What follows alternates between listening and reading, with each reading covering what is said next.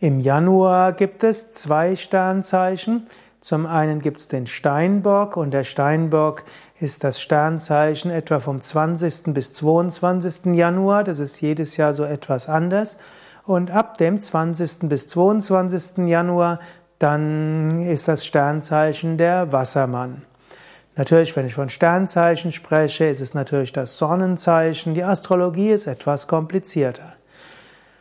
Bis zum 20. 22. Januar ist so der Steinbock das Sternzeichen. Steinbock steht für Disziplin, steht für Regelhaftigkeit, steht für auch Durchhaltevermögen, steht auch für Weitermachen, wenn es schwierig ist.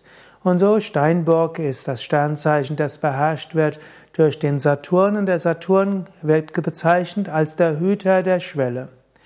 Wassermann in vielerlei Hinsicht ist der andere Pol zum Steinbock. Wassermann ist die Verrücktheit.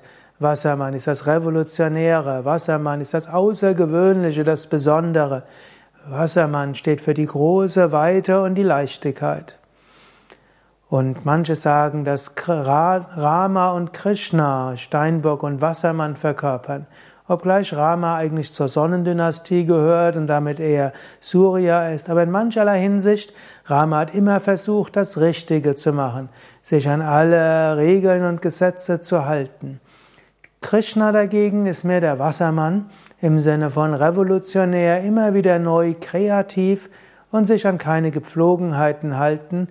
Beide sind Inkarnationen des Göttlichen. Aber es gibt die Saturn-Steinbock-Spiritualität und es gibt die Wassermann-Spiritualität. Und für die meisten Menschen ist es gut, eine Mischung aus beiden zu sein, egal was dein Sternzeichen ist.